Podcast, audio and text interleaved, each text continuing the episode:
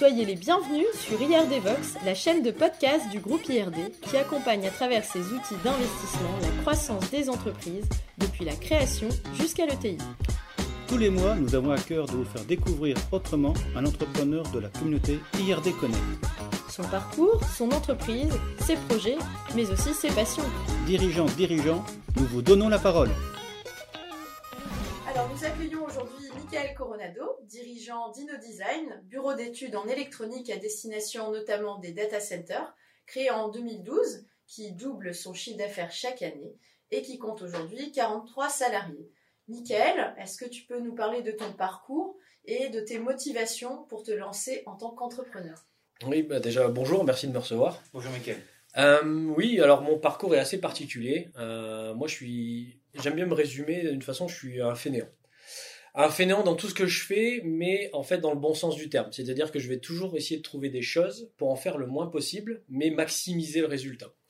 Et toute ma vie a été régie par ça, en fait, depuis le départ. Donc moi, j'ai fait par exemple des études euh, d'électronique. Enfin, j'étais un jeune délinquant. J'ai fait beaucoup de bêtises, énormément de bêtises.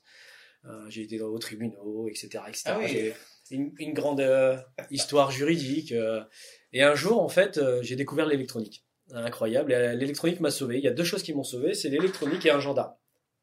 c'est dingue, mais un gendarme qui m'a inculqué des valeurs humaines, des valeurs de travail, puisque j'ai été, j'ai fait du travail d'intérêt général en fait. Donc j'ai, j'étais travaillé dans une ferme et je me suis occupé des, vaches, des animaux, etc. Et c'est un gendarme qui me suivait. Et ce gendarme, en fait, au lieu de m'écraser, il m'a challengé. Euh, et, ça a été vraiment une lettre motif pour moi dans, dans toute ma, ma vie, c'est de me dire, euh, plus je donne d'énergie, plus j'avance, euh, plus je peux créer de choses. Mais cette énergie, je voudrais la distribuer de façon optimale. Donc ce côté fainéant devait en même temps jouer un rôle pour arriver à quelque chose. Du coup, je suis sorti de la délinquance du jour au lendemain parce que j'ai compris cette valeur et en même temps, j'ai été sauvé par l'électronique. J'ai découvert l'électronique en bidouillant sur une, une d'ordinateur. Et je me suis dit, c'est incroyable, je comprenais les choses très rapidement. Donc, euh, je me suis mis à faire des, des études en électronique, BTS, euh, donc j'ai fait des, des, études classiques. Ensuite, j'ai fait un BTS électronique, j'ai excellé. Vraiment excellé, mais de façon fainéante, très simple. J'étais bon dans l'électronique, j'avais des, notes exceptionnelles, mais je faisais presque rien. Pour moi, c'était inné.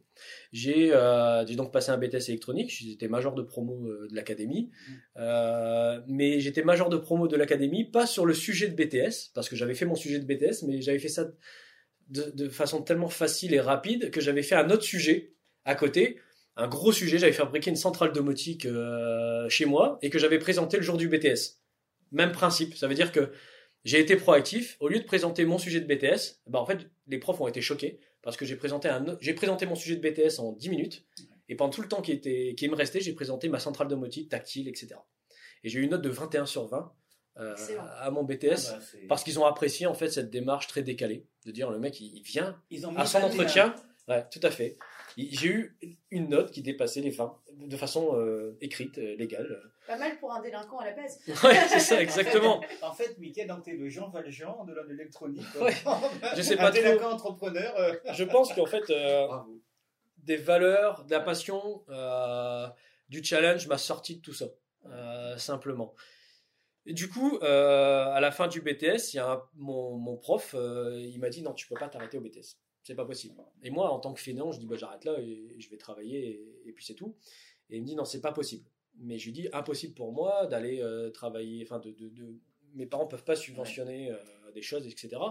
Et il me dit non, mais tu peux pas t'arrêter là. Trouve une solution, euh, fais quelque chose, mais tu t'arrêtes pas là. Donc j'ai décidé de continuer mes études. Donc j'ai fait une prépa ATS et une école d'ingénieur.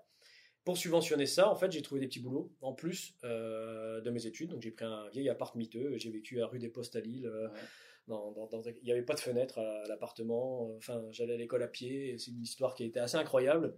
Et, euh, et euh, les études se sont bien passées, mais comme à mon habitude, je m'ennuyais. Donc euh, j'ai fait ma prépa ATS, j'ai fait l'école d'ingénieur, mais tout ce cycle m'ennuyait violemment. Quelle école, J'ai fait Polytech Lille. Ah, pendant mes études, en fait, dans la partie électronique, etc., mes profs pourront en témoigner, je m'ennuyais. donc du coup, j'ai décidé d'arrêter de faire l'électronique. Mhm. Et je la faisais de mon côté, j'ai fait des études d'ingénieur en automatique pour faire autre chose. Hum, j'avais envie de faire autre chose puisque ça m'ennuyait. Et euh, pendant mes études, euh, j'ai travaillé dans un bureau d'études électroniques. Alors, il faut savoir que j'étais pas, j'étais pas en alternance. hein. Ouais, d'accord. J'avais des études temps complet, donc je séchais une partie des cours. Je sais pas si j'ai le droit de dire tout ça, mais c'est prescription. voilà. Je séchais une très grosse partie des cours et euh, je demandais à mes collègues de me remettre les dépliants, les flyers où ils filmaient, où ils enregistraient. Je, je reprenais le soir et euh, j'allais travailler dans un bureau d'études euh, qui s'appelait Nortec TV, qui était juste à côté de l'école. Et je faisais du traitement du signal dans du FPGA, donc déjà des niveaux beaucoup plus élevés que ce que j'apprenais à l'école. Donc euh, j'ai fait mon cycle d'ingénieur. On arrivait au terme d'ingénieur, j'ai pas passé mon diplôme. Ah oui. Même principe. Alors euh, à chaque fois je suis le canard. euh, je suis l'emmerdeur de service, mais parce que j'ai des valeurs en fait. Et, et là je vais, je, vais, je vais me mettre plein de gens sur le dos, mais pour avoir le diplôme en France d'ingénieur, on me dit il faut que j'ai un niveau d'anglais. Donc je dois passer ce qui s'appelle le TOEIC. J'aurais pu l'avoir, j'aurais pu le passer. Aujourd'hui, je travaille régulièrement en anglais, etc. Mais par principe, par conviction, j'ai dit à mes profs, je ne passerai pas le TOEIC. Je suis le meilleur en électronique, je suis le meilleur en physique, je suis le meilleur dans plein de choses. Euh, j'ai les meilleures notes quasiment partout. Je viens quasiment jamais en cours. Je pense que je suis un très bon ingénieur. Euh, je veux pas être hautain, mais sans défait, c'est pragmatique, c'est comme ça. Et vous me dites aujourd'hui que si je veux mon diplôme, je peux être bon partout, mais je dois avoir un niveau d'anglais. Je refuse. Je ne passe pas mon diplôme. Donc les profs disent, bah non, tu peux pas nous faire ça. Euh, ça marche pas. Tu es un des meilleurs de la promotion, euh, voire le meilleur, et euh, tu vas pas avoir ton diplôme. Euh, Ça va pas. c'est pas cohérent. Pas les Et ben j'ai dit non. Et je leur ai dit, je vous prouverai, je vous prouverai, euh, et je peux l'écrire, que je ferai quelque chose de ma vie et que j'arriverai à construire des choses sans le papier.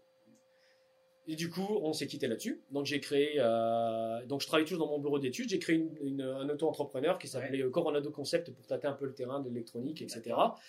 Et, euh, et ensuite j'ai créé InnoDesign euh, en 2012 sur des valeurs de l'électronique en disant tout doit être fait chez nous, il faut que ça soit pragmatique, il faut que ça soit rapide.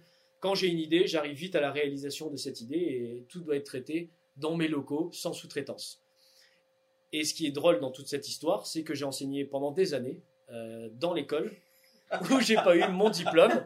Je suis devenu une sorte de légende urbaine pendant des années euh, dans l'école et j'étais un peu le casse-pied de service. Ouais. Parce que le gars qui transmet un savoir mais qui n'a pas eu son diplôme par conviction, donc euh, c'est assez particulier. Alors, comme quoi, l'école a ouvert ses, ses chakras aussi. Ils ont, ils ont pris comme professeur aussi ensuite. quoi. Tout à fait, oui, Ouais. bah ils ont été aussi euh, Intelligent. intelligents, oui. et bon, on s'entendait bien. C'est le côté un peu décalé de la situation qui est particulier. Et euh, aussi, j'aimerais bien rappuyer un- une chose qui est très intéressante, qui va plaire à beaucoup de monde. Quand j'ai passé mon entretien pour travailler dans ce bureau d'études, Ouais. euh, donc chez Nortec, euh, mon, mon patron de l'époque, qui s'appelait Jean-Luc Guiraud, euh, m'a dit dans 10 ans, euh, tu seras où? Tu feras quoi? C'est une question qui est classique en fait. Mhm. Et moi, j'y ai répondu de façon absolument pas classique. C'est que j'y ai dit, moi, dans 10 ans, je serai à ta place, mais physiquement. Je serai à ta place. J'aurai ta place. J'aurai ton siège. Et il me dit, euh, waouh, impressionnant. 10 ans plus tard, un peu plus tôt, euh, un peu avant 10 ans, eh ben, il se, il se passe la situation inverse. C'est que je suis sur un siège et mon ancien patron est en face de moi et on négocie son salaire.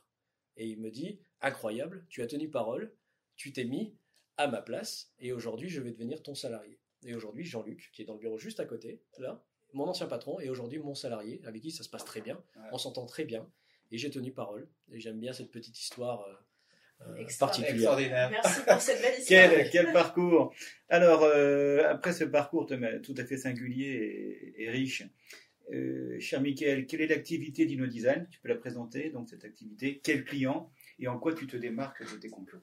Tout à fait. Bon, alors, l'activité de base, euh, fondatrice de la société, c'est de la R&D électronique.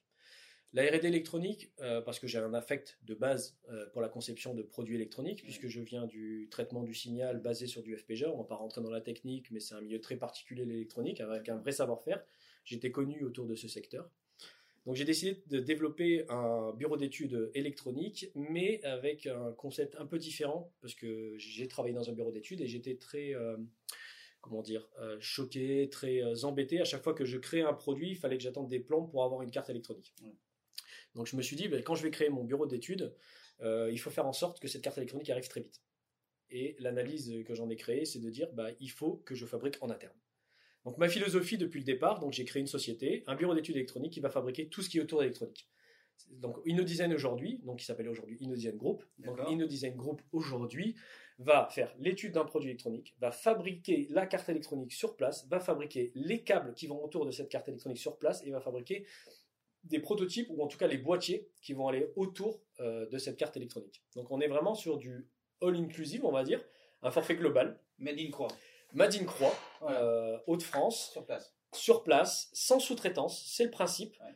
Et c'est vraiment notre plus-value, c'est ce package, cet enrobage global, de dire, ils m'ont créé limite la chambre d'hôtel et euh, on dort sur place, le client dort sur place et tout se passe sous ses yeux. Voilà, c'est vraiment ce que fait aujourd'hui No Design Group, c'est concevoir un produit électronique de A à Z. Vous venez avec une idée chez nous, vous repartez avec une palette Alors pour le de produits construits. quel avantage pour le client? Tout sur place alors. L'avantage pour le client, c'est vraiment cette euh, proactivité avec lui. On va travailler en partenariat, il va être sur place, on va gérer toutes les étapes avec lui de son produit. Une ou toutes les étapes. Attention, euh, un client peut venir que pour du câble, euh, peut venir que pour du surmoulage plastique, puisqu'on fait le surmoulage, peut venir que pour une carte électronique euh, fabriquée ou que pour de l'engineering. Donc on peut vendre chaque brique, chaque brique étant indépendante de la société, gérée chacune par un directeur, chacune autonome, chacune avec un budget, mais il peut aussi prendre un package complet, et donc s'adresser, on va dire, à une deuxième groupe, et travailler avec toute l'enveloppe euh, électronique. Son avantage, c'est vraiment ça, c'est de dire, il va pouvoir être au cœur de chacune des fabrications avec un seul interlocuteur, et de suivre l'évolution de son produit, être proactif euh, avec nous, euh, modifier, faire, être vraiment très agile. Euh, comme on a tout sur place, il vient, il peut même venir se mettre sur une machine s'il veut et faire les tests lui-même. hein. Euh, c'est vraiment cette démarche qu'on a. On veut vraiment être en phase avec notre client, en partenariat. On veut qu'il qu'il mette aussi les mains dans le cambouis s'il a envie ou pas envie, peu importe. On va être très open mind. On, on va travailler ensemble sur la méthodologie qui intéresse le client. Euh, euh, tout est sur place, donc il n'y a plus qu'un. Pro- proximité, agilité. Oui, vraiment le créneau, c'est proximité, agilité, c'est c'est très bien dit. Et, et vraiment proximité. Voilà. Proximité, proximité. Et le fait de tout avoir sur le même site, on ne peut pas faire mieux en proximité. Ah non. Ce que je disais par exemple, un ingénieur qui crée une carte électronique, il peut la récupérer tout de suite dans l'atelier d'à côté. Comment je peux faire pour être plus proxime, plus proche Hmm. Euh, Limite, l'ingénieur devrait dormir dans la machine. Ouais. Je, ne pourrais pas faire mieux. Ouais. Euh, et, et voilà, c'est une vraie plus-value. Enfin, je, je considère qu'aujourd'hui c'est une vraie plus-value. Pour quel client, du coup, euh, tu adresses ces produits? Alors les clients là c'est très vague. Euh, Aujourd'hui on aime dire qu'on s'est un peu spécialisé dans le data center puisqu'on fait beaucoup de produits pour le data center, ce qui, ce qui explique notre localité aujourd'hui. Sur le site OVH. Tout à fait, exactement. On y reviendra peut-être. euh, Mhm. En tout cas, euh, le site OVH fait qu'on a forcément un affect euh, pour des produits autour du data center. Après on va travailler vraiment pour toute typologie, toute typologie de métier. Mais on va vraiment euh, travailler tous les secteurs, du médical, du broadcast, du ferroviaire, de l'avionique, de l'industrie lourde, du grand public, etc. etc. puisqu'on a une équipe de 10 ingénieurs qui viennent de mondes différents et de secteurs différents. Donc on a 160 clients, une typologie très large, vraiment très ouverte. Et c'est ce qu'on aime. C'est ce qu'on aime, c'est qu'on mélange des bilans de compétences, on mélange, euh, on mélange des savoir-faire, on mélange des technicités, etc. etc. C'est ce qui est vraiment très intéressant dans, dans notre façon de travailler. Merci pour euh, ces éclairages très intéressants. Tu disais que tu fais aussi du câble. Tout à fait. Euh, je crois qu'il y a une particularité puisque tes concurrents ne sont pas français mais plutôt chinois. Exactement. En fait, on a donc, euh, j'expliquais dans l'activité, l'électronique et la partie câblerie. La partie câblerie, même principe que mon mindset habituel, c'est de dire, je veux faire différemment des autres, ou en tout cas un truc qui n'est pas fait dans le coin.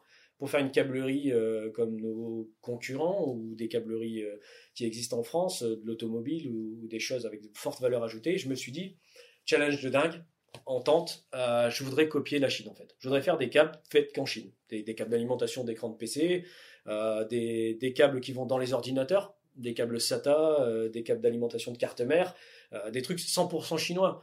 Et on, on s'est lancé dans le challenge en fait de dire on va faire ces câbles-là. C'est impossible, donc je le fais. C'est impossible donc je le fais. Plus le challenge est élevé, plus c'est stressant, euh, plus ça m'enivre. C'est Voilà. le principe, c'est comme ça que je travaille. Du coup, on est parti à fond dans ce challenge et euh, enfin je- vraiment je parce que pour le coup, personne m'a suivi. Alors là, j'étais tout seul. J'ai couru, je me suis retourné, j'étais tout seul. Donc. Ça c'est fait. Et euh, je suis vraiment parti dans, dans ce délire en- à fond la caisse. J'ai investi énormément d'argent, de temps dans des machines, dans un concept euh, assez novateur, en limitant la main-d'œuvre, en maximisant les machines, euh, pour créer des câbles low cost euh, chinois. Et aujourd'hui, la partie Linkable, donc la Mhm. partie câblerie de Inodian Group, produit plus de 8000 câbles par semaine. Plus de 8000 câbles par semaine. Des câbles aussi très simples, ça peut être euh, un câble avec un connecteur de chaque côté, comme des câbles très complexes que je compte dans les 8000, où il y a un câble au départ et 10 câbles, euh, enfin un connecteur en entrée et 10 connecteurs en sortie, des harnais, des pieuvres, des choses comme ça. Et on produit actuellement le rythme de croisière actuel de 8000 Ouais. câbles par semaine. Et tes Ici, clients, et tes clients donc n'ont n'ont pas, ce que tu disais tout à l'heure, euh, qu'on a fait cette visite avec Juliette, n'ont pas donc des, des- des ordres de, de, de, de commandes euh, phara- pharaoniques parfois, et ils n'attendent pas forcément 12 semaines non plus pour que... Exactement, c'est, ça va être en plus donc la, ce qu'on va vraiment apporter. Donc Oui. Forcément, on peut pas être à prix égal. On n'est pas beaucoup plus cher non plus, mais difficile d'être à isopérimètre. La main d'œuvre, les charges locatives, euh, les charges globales, les impôts font que c'est un peu compliqué. Même si le matériel finalement est au même prix, euh, la matière première est au même prix, euh, il y a vraiment que cette variable. Alors comment on va ajuster cette variable? Ben, C'est qu'on va proposer un peu de service au client. Mhm. Quand on n'a pas le prix, on donne du service. Mhm. Aujourd'hui, on essaye d'avoir le prix, et en plus, on essaye de donner du service. Et il y a une façon très simple, comme on est en France, le service qu'on donne à nos clients, c'est bah, grâce à la proximité, je vais pas avoir de MOQ, donc c'est les minimum order quantity, qui vont être les minimums d'achats euh, normaux. Ouais. Euh, nous, on va euh, pas en avoir, ou très peu, très faible. Voilà. On peut faire des quantités de 10 câbles si, si le client veut. Et en plus, on peut customiser à la volée. Ça veut dire qu'au lieu de s'embêter à acheter un câble d'alimentation euh, classique qui fait 50 cm, bah, chez nous, il peut acheter 24 cm, 13, 12, 22. Sur mesure. On s'en cogne. En fait, c'est du sur-mesure, on va dire du standard sur-mesure. Très bien. Parce que la ligne de prod, pour nous, c'est juste le programme. On met dedans et, euh, et on sort dans la journée euh, euh, les dimensions volues. Et là, je viens bien de dire dans la journée. C'est ça aussi le gros avantage, c'est que notre client passe commande peut-être la veille et le lendemain, on lui livre euh, ses câbles. Ça marche, on le fait. Ouais. On le fait clairement sur énormément de références. Parfait. Très bien. Super, c'est vrai avantage concurrentiel. Donc tout ça dans le Nord, ça me fait euh, penser à la question euh, donc euh, de nos précédentes invitées, euh, donc Bernadette Sémavoine et Charlotte Casal de Maison de Demeure, euh, qui te demandaient pourquoi avoir choisi le Nord puisque tu n'es pas originaire de la région. Tout à fait, c'est une très bonne question. Oui, en fait, je, donc je viens de Tarbes, donc je viens du sud. Euh, après, j'ai grandi dans le nord, enfin, je suis retourné régulièrement dans le sud, enfin, une histoire de vie. Ton gendarme, il était dans le sud ou dans le nord? Il était dans le nord.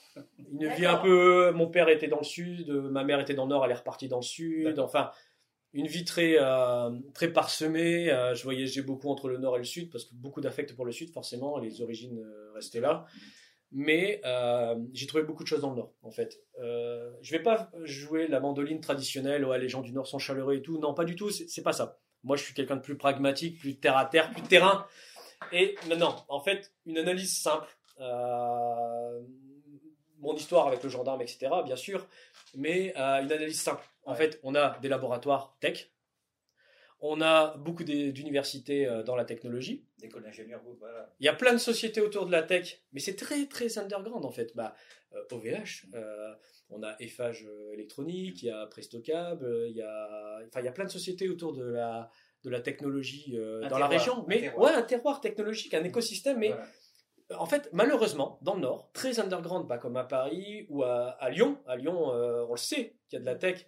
Euh, à Paris aussi. Oui. Mais à Lille, euh, enfin en tout cas les Hauts-de-France, bah, on le sait pas. Mais pourtant, il y a énormément de choses. Une analyse très simple emmène à vraiment un écosystème global complet. On va de l'école jusqu'à la production, on a tout. Et même les laboratoires. Et en plus, on est Hauts-de-France, on a un carrefour euh, européen.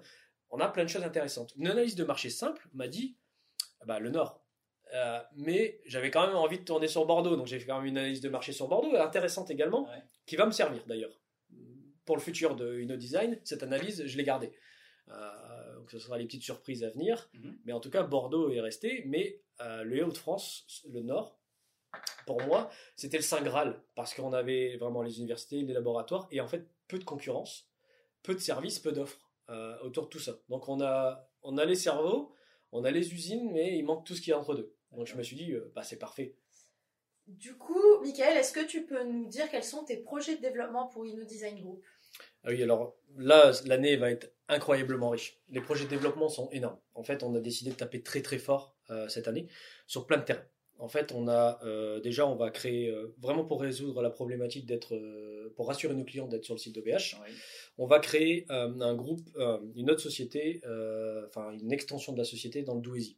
Donc on va ouvrir un nouveau bâtiment euh, dans la région du Douaisis, puisqu'on a identifié un secteur assez intéressant pour plein de raisons euh, stratégiques. Oui. Donc du coup, on va ouvrir ce nouveau site qui va être vraiment dédié à, à- à ces clients-là, qui ont besoin d'être rassurés, d'orloter. Ça leur donnera une double vision. On est capable euh, d'ouvrir d'autres sites, on est capable de se détacher euh, de, nos clients d'OVH. On est vraiment physiquement, on le fait de façon pragmatique. On, on a un bâtiment qui bouge, donc forcément on est capable de se détacher. Et d'un autre côté, c'est rassurant puisqu'ils se disent, bah, ils ont quand même un bâtiment qui produit et qui travaille pour OVH. Donc on a une force qui existe et en plus on a une capacité d'extension qui est hyper intéressante et d'évolution. Donc je, je peux lui faire confiance parce qu'il va m'accorder du temps, de l'énergie et euh, de l'infrastructure. Et ça, c'est dans quel délai ce projet Ah, c'est pour cette année, fin d'année. Fin d'année. Oui, tout à fait. On est, là, on est en train de, de chercher le terrain. On a le budget, on a tout et on, on est vraiment, ça avance. Quoi. Très bien. Et on, a, on a fait le cahier des charges euh, de ce qu'on a besoin et on y va, on fonce. Les autres projets de développement, alors là, ils sont super intéressants, c'est euh, autour de la communication. Ah. Alors, gros, gros travail. Parce que là, on a été vraiment très underground depuis la conception de la société, euh, depuis nos designs euh, V0, on va dire. Ouais. On a très peu communiqué. On a voulu développer la société pour être prêt, pour être prêt technologiquement, structurellement parlant, avant de communiquer. À l'inverse de la plupart des, des- des- des- de nos confrères, en fait, on a décidé vraiment de pas spoiler, de pas de pas faire de la grosse communication, etc. De temps en temps, mettait quelques petits articles euh, LinkedIn pour dire on existe, coucou, on est là et on est vivant, mais on est vraiment travaillé sur notre marché, on a grandi, on a évolué, et on est arrivé à une taille de structure qui est assez intéressante pour nous, qui nous permet aujourd'hui de vraiment faire de la communication, de la vraie, de la bien lourde aussi, bien épaisse, comme j'aime bien dire. Euh, là, on va taper fort, on va faire une année très costaud en com, puisqu'on a économisé tous nos budgets euh, de com depuis le départ. Donc aujourd'hui, on a un budget de com extrêmement confortable. On a, euh, on, a, on a développé une nouvelle façon de communiquer qui est absolument incroyable, du jamais vu, une, autre façon de travailler, une autre façon de communiquer. On va présenter euh, une deuxième groupe d'une façon qui est, qui est tellement intéressante pour moi que j'en suis excité, incroyablement, Bah, par le challenge. Il nous met l'eau à la bouche. Oui. Mais tu- malheureusement, Tu peux en dire plus ou pas? Ouais, je, je peux pas, non, je, je peux pas du tout présenter ce C'est concept. secret. c'est On, secret. on fait de l'innovation, euh, on essaye de faire de l'innovation dans tout. On- et là, on va faire de l'innovation dans, Dans la communication. communication. J'aime bien innover dans tous les terrains. Je, je suis pas, je suis pas dans le secteur de la communication. J'ai un directeur de la com, mais j'y apporte des idées et lui, il les transforme. Et il me dit non, arrête tes conneries là, c'est trop. Ou là, c'est pas assez. Et il aime bien mon esprit décalé. Lui, il est complètement tordu comme moi. Donc, du coup, on arrive à sortir des trucs super intéressants. Et puis, on- on- ça fait quand même des années qu'on travaille de façon underground. Donc, on a, on a une matière, on a, on a de la masse vraiment à donner.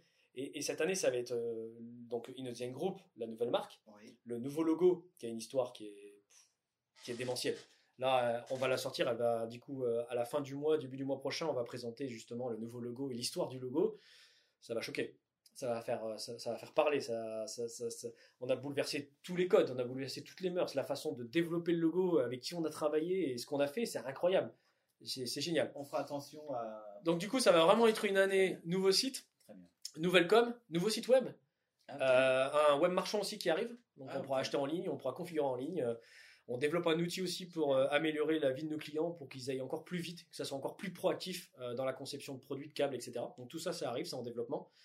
Et, et encore, bon, forcément, la vie d'une entreprise, structuration interne, évolution interne, puisqu'on a des nouveaux postes qui se libèrent, de DAF, de, de sécurité, de qualité. Donc il y a vraiment plein d'évolutions aussi euh, dans les challenges euh, de cette année. quoi. Alors, dans le cadre de, ces, de, ces, de tous ces projets, ces beaux projets pour 2021, quelle demande pourrais-tu formuler à, à notre communauté IRD Connect? Eh ben, ce que j'attends d'une communauté, en fait, c'est vraiment euh, de valoriser tout le secteur. C'est vraiment qu'on travaille ensemble. Je vais parler d'écosystème, euh, écosystème tech pour le coup, ce qui m'intéresse. Euh, on peut parler d'écosystème euh, ouais, vraiment technologique et tout ce qui va aller autour, euh, l'électronique, l'IA, l'informatique, les firmware, enfin vraiment tout l'écosystème. L'environnement. Exactement. Et ce que j'aimerais, c'est valoriser vraiment tout cet écosystème ensemble avec la communauté. Si on valorise l'écosystème, tout le monde est gagnant. Je suis gagnant. Et à terme, on va pas se mentir, c'est- des choses qui m'intéressent, c'est d'être gagnant. Si mon concurrent monte en puissance, il valorise l'écosystème. Et du coup, je vais être quand même gagnant. Il faut pas croire qu'il va me piquer mes clients, etc. Peut-être, oui, c'est le jeu, mais comme il grandit, il valorise le secteur économique, il, valorise l'écosystème, du coup, il y a d'autres gens qui arrivent, et forcément, on gagne d'autres clients, on, on gagne en compétences, et on est obligé de se challenger, et on grandit. L'écosystème grandit, on grandit. Du coup, la communauté doit aider à, faire grandir cet écosystème. Mon idée, et ce que j'aimerais avec l'IRD Connect, c'est que euh, ce qui me tient à cœur, euh, Oui. c'est d'avancer sur un magazine. D'accord. J'aimerais un magazine dédié tech Hauts-de-France. En fait, ce magazine, euh, on irait vraiment chercher les entreprises locales, puisqu'on on le disait, en fait, c'est très underground ici, euh, les universités, les laboratoires, euh, les, les acteurs dans la tech et tout, c'est très underground. Il n'y a, a pas trop de communication, il n'y a pas trop d'échanges ni rien. Ben, il faudrait régler ça par un magazine, limite gratuit, où chacune de ces entreprises, les laboratoires, les écoles et tout, on communiquerait, on expliquerait ce qu'on fait, où on va et comment on pourrait être proactif, comment on pourrait échanger avec la communauté. Voilà. Super, et mettre en avant aussi tout, ces- tout cet écosystème. qui est Exactement. connu, euh, en Tout France, à fait, tout à fait. Pourtant, on a un écosystème qui est incroyable, Mhm. mais malheureusement peu connu. Connu des acteurs, mais peu connu euh, de l'extérieur. Très bien. Super. Et ben, dans le cadre de, de, cette, de ces échanges, de ce partage que tu souhaites euh, promouvoir à travers ce magazine, quel pourrait être, euh, encore une fois sur le partage, euh, un conseil que tu pourrais apporter à de, à de jeunes entrepreneurs qui font des levées de fonds qu'on côtoie Alors là, c'est faire. les, ouais, les conseils vont être à travers mon, mon expérience. Ouais. Une expérience qui est, qui, qui est ch- semée d'embûches. Clairement, sur la levée de fonds. Moi, là, déjà, la levée de fonds, je l'ai fait assez tardivement. C'est-à-dire que je l'ai fait quand je considérais que c'était utile, quand je considérais que j'étais prêt. Et l'histoire va faire, va, me dire que j'étais pas prêt, en fait. Ouais. J'en avais besoin, mais je n'étais pas prêt. Et c'est là qu'il aurait dû avoir un intérêt d'accompagnement euh, intéressant. Pourquoi je dis ça? La vie d'un entrepreneur, c'est plein d'emmerdes. Ouais. C'est une galère internationale dès le départ. De l'excitation, forcément, si on ne le ferait pas. De l'envie, de Mais l'ambition. c'est pas facile pour autant. Mais c'est c'est une merde royale. Ouais. C'est la galère tout le temps. Il y a peu de gens en général qui nous soutiennent.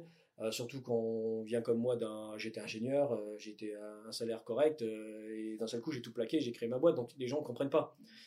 Donc du coup, c'est quoi? C'est la galère. C'est la galère pendant des années. Le compte bancaire il oscille euh, moins plus moins plus. On tourne autour de zéro, on remonte un peu. Mm. La trésorerie, ça devient un peu l'indicateur. hein. L'anal- La seule analytique qu'on va avoir, c'est la trésorerie Ouais, ouais. grossièrement, on regarde le compte bancaire tous les matins. C'est la merde, c'est pas la merde. Oh putain, je transpire. Aujourd'hui, je peux souffler et dormir ce soir. C'est ça. C'est ça pendant des années, jusqu'au jour où on fait la levée de fonds. Et en fait, là, il se passe des choses incroyables. C'est que avant, on était stressé, mais ce stress, on le transformait en énergie. Cette énergie nous permettait de grandir. On était très pragmatique. On travaillait vraiment sur, sur son métier, sur ce qu'on a envie de valoriser, etc., etc. Et on travaille avec peu de moyens. Du coup, ça demande beaucoup de, bah, beaucoup d'intellect, beaucoup d'intelligence, beaucoup de, de bidouilles. De... J'appelais ça le mode manouche Ouais. le mode manouche, le mode fonctionnel, euh, droit au but. Et un jour, bah, le compte, il pense euh, de, euh, de zéro à, à plusieurs centaines de milliers d'euros. Et là, il se passe un truc qui est, qui est avec le recul, très mauvais, mais euh, sur le moment, d'une excitation, mais qui est tellement incroyable, c'est de se dire, bah, tout le stress disparaît. Tout le stress disparaît. Du jour au lendemain, on se réveille un matin, putain, je suis pas stressé, c'est bizarre. J'aurais pas d'ulcère, euh, j'aurais, c'est pas normal. Ouais. Mais euh, on, on le voit pas. Il n'y a pas de stress et on se dit, waouh, génial, euh, je vais pouvoir investir, je vais pouvoir y aller à fond, mais en fait, on n'est pas prêt. On n'est carrément pas prêt. Et, et ce qu'on fait, c'est qu'on avance avec le portefeuille ouvert. Tu ouvres le portefeuille, tu cours dans la rue, le mec il tiens, prends, prends, prends, tu m'aideras, et puis on calcule plus, quoi. On avance à fond, on avance, et d'un seul coup, là, on se fait rattraper. On se fait rattraper tellement vite, mais tellement vite. Et on tombe sur plein de gens qui, qui disent, bah, je vais te conseiller, je vais t'aider, mais c'est une catastrophe. Euh, je vais parler de l'expérience Ouais. euh, avec hein. l'IRD, malheureuse, mais ouais. on m'a conseillé de prendre une DAF. On m'a conseillé de prendre une DAF. Alors, peut-être que c'était une bonne, mauvaise idée, j'en sais rien, mais avec le recul, s'est mal passé. Ça s'est mal passé. Pourquoi? Parce que euh, j'étais pas prêt. Mm. J'étais pas prêt. Moi, j'étais dans le fonctionnel, je valorisais ma société, j'avais des envies, des écosystèmes, plein de choses, et je me suis retrouvé d'un seul coup à gérer du finance, à gérer de l'analytique, Mm. à gérer des comptes de résultats, à gérer. euh, j'ai perdu toute valeurs humaines en fait. Je suis arrivé, j'arrivais le matin au boulot, ça me faisait chier. Je, je voulais pas aller dans ma société, parce que je savais que j'allais voir ma DAF et que ma DAF toute la journée, désolé, mais elle allait me péter les couilles Mm. euh, pour avoir toutes les sorties analytiques qui allaient bien, pour dire euh, avoir les bons indicateurs. Et on perdait toute notion humaine. Mais les gens rasaient les murs parce qu'on leur cassait les couilles pour avoir le temps qu'ils avaient passé ce truc-là, le machin, le bidule. Mais on perdait tout l'esprit de la société voilà. tout l'esprit. Et moi, je voulais plus venir travailler. Je voulais plus venir travailler. Alors l'histoire est assez dingue. Ça a duré quelques temps, mais moi j'ai un caractère euh, aussi toujours. je- des fois, il y a des cassures chez moi. Je prends du recul et je change les choses. Et un jour, je suis arrivé. Alors, je vais vraiment partager un truc intime, mais euh, je suis arrivé un jour et euh, je suis quelqu'un de très fort, de très solide mentalement. Euh, jamais pleuré quasiment de ma vie. Ouais. et, et plutôt, j'accepte les challenges, j'accepte les difficultés. Mais ce, un jour, avec, avec tout ça, je suis arrivé au bureau, je me suis assis, je me suis mis à chialer. Je me suis mis à chialer. Je, je me suis effondré, je me dis, je comprends pas ce qui m'arrive. J'aime plus ma société, Ouais. j'aime plus ce que je fais. Je, je dépense mon argent, je sais même pas pourquoi. Euh, parce qu'on m'a dit de le faire, parce qu'on m'a conseillé, mal conseillé, Mhm. euh, parce que j'étais pas prêt, parce que plein de choses. Le banquier, il proposait des trucs, les assurances, les machins. J'étais perdu, en fait, noyé sous un amas. Et j'ai décidé de changer tout ça. Ce jour-là, j'ai pleuré. Ça a duré cinq minutes. Je, je suis parti de la société. J'ai été faire un tour. J'ai été prendre l'air. Et euh, ma femme qui travaille pour moi, elle m'a vu revenir. Elle a vu mon visage. J'avais changé. Complètement changé de l'état catatonique dans lequel Ouais. j'étais. Je m'étais transformé. J'ai dit, je vais reprendre ma boîte. Je vais reprendre mes rênes. Je vais reprendre le tank. Je vais repiloter. Je vais avancer. J'ai viré la DAF direct. Dans les cinq minutes qui ont suivi, au revoir, dehors. J'ai rassemblé tous les salariés. J'ai rassemblé tous les salariés dans le lendemain.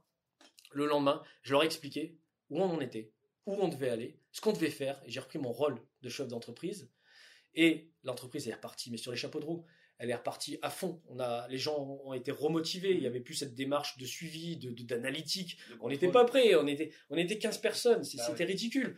Et, euh, et la société est vraiment repartie à fond. J'ai embauché mon frère ex-militaire parce que j'avais vraiment c'est une période dure. Il fallait remonter la pente. On avait dépensé tout l'argent.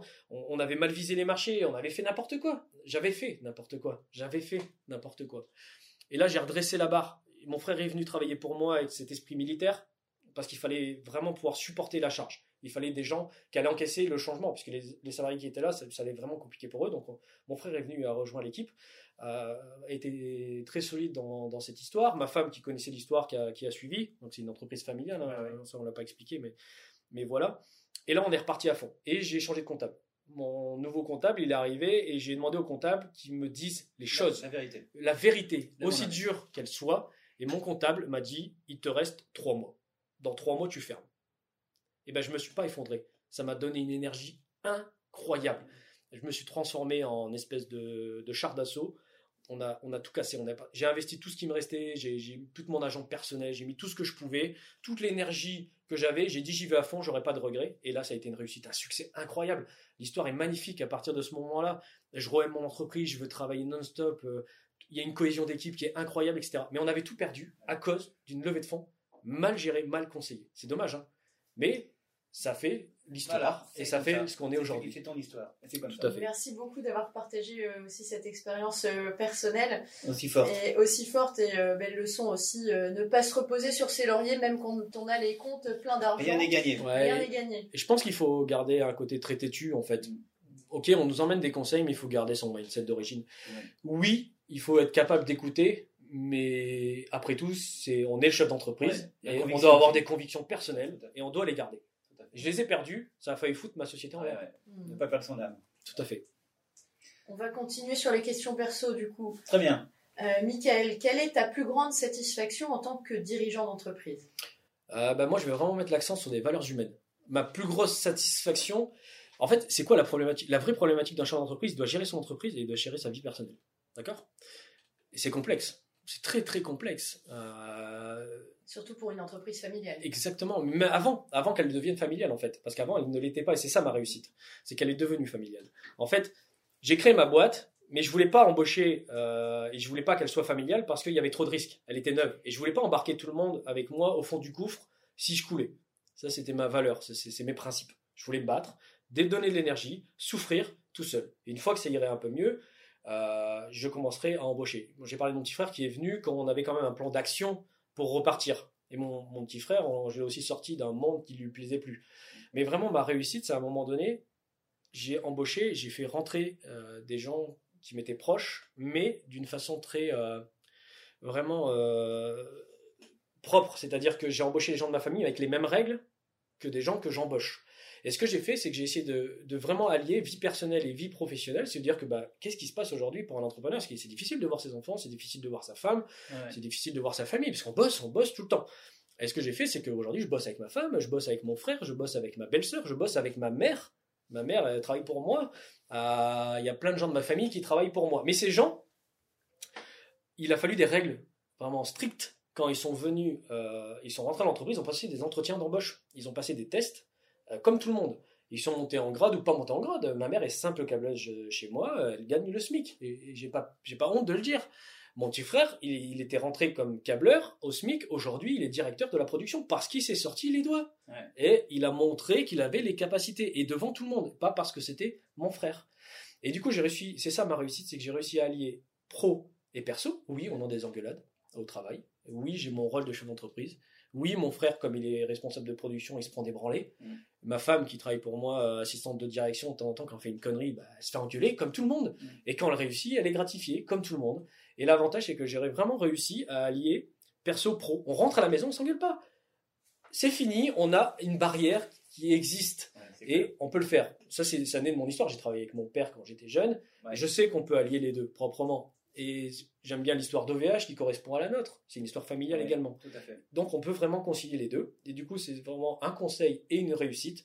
C'est que je pense qu'on peut, en tant qu'entrepreneur, pas délaisser sa famille. On peut essayer de mélanger les deux. C'est complexe, c'est difficile, mais quand on y arrive, c'est une vraie fier- fierté. Mais avec des règles. Quand on rentre dans l'entreprise le matin et qu'on voit tous les gens de sa famille que pendant des années on n'a jamais vu quand on a construit la société, je peux garantir que ça fait Ouais. quelque chose. Tous les jours, ça fait quelque chose. Ouais. Quand on boit un café avec son petit frère euh, le matin, euh, c'est une histoire, c'est beau. Enfin, ça donne de l'énergie.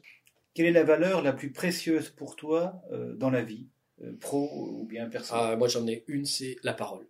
Moi, je suis un homme de principe incroyable. Je suis pas, j'ai j'ai 36 ans et mais j'ai des, des valeurs très très très très fortes. La parole. La- la- L'engagement, la Ouais. parole, la, je donne peu souvent ma parole, mais quand je la donne, je la respecte. Et aujourd'hui, c'est des valeurs qui se perdent en fait dans le business. Aurais-tu une, une question pour notre prochain invité donc, euh, qui s'appelle euh, Sylvain Kastowski Euh, J'espère ne pas avoir écorché son nom. Sylvain, Sylvain, voilà, dirigeant de Gaz Service. Euh, et pour, pour, pour t'informer, donc entreprise de, de plombier chauffagiste avec cinq agences réparties dans le, dans le nord de la France. Oui, j'avais déjà vu en fait. euh, donc déjà, Sylvain, euh, félicitations pour ce développement, très belle euh, Ouais. entreprise, surtout dans dans un milieu euh, assez compliqué, euh, concurrentiel et, et compliqué. Et du coup, moi, ma question, ça serait euh, forcément, est-ce que tu aurais des challenges technologiques dans ce métier? Justement, comment on pourrait apporter un challenge? Est-ce que tu as un challenge euh, technologique? Est-ce que tu pourrais apporter un challenge technologique dans ton métier? Je veux dire par là, par exemple, euh, connecter des chaudières euh, pour faire de la maintenance prédictive. On peut prévoir que la chaudière va tomber en panne. Euh, des boutons d'appel d'urgence parce que la chaudière est complètement coupée et la personne perd le chauffage, etc. Est-ce que tu auras des challenges technologiques dans le futur? Et penses-tu les relever? Et si tu penses les relever, penses-tu travailler avec des sociétés euh, des Hauts-de-France? Bah oui. Et pourquoi pas euh, Et pourquoi pas nous ou nos collaborateurs? Et à fait. Voilà. Et dernière question, Juliette. Pour conclure, que pouvons-nous te souhaiter pour 2021 Ah ben, un grand succès de communication. Super, et ben on va démarrer déjà par la diffusion de cette interview sur IRDVox de manière très large. Et donc un grand merci à toi Michael de nous avoir accueillis euh, dans tes locaux. Euh, Un grand merci pour cette visite et pour cette interview et à très bientôt. Merci, également. Mickaël, Merci. merci bien.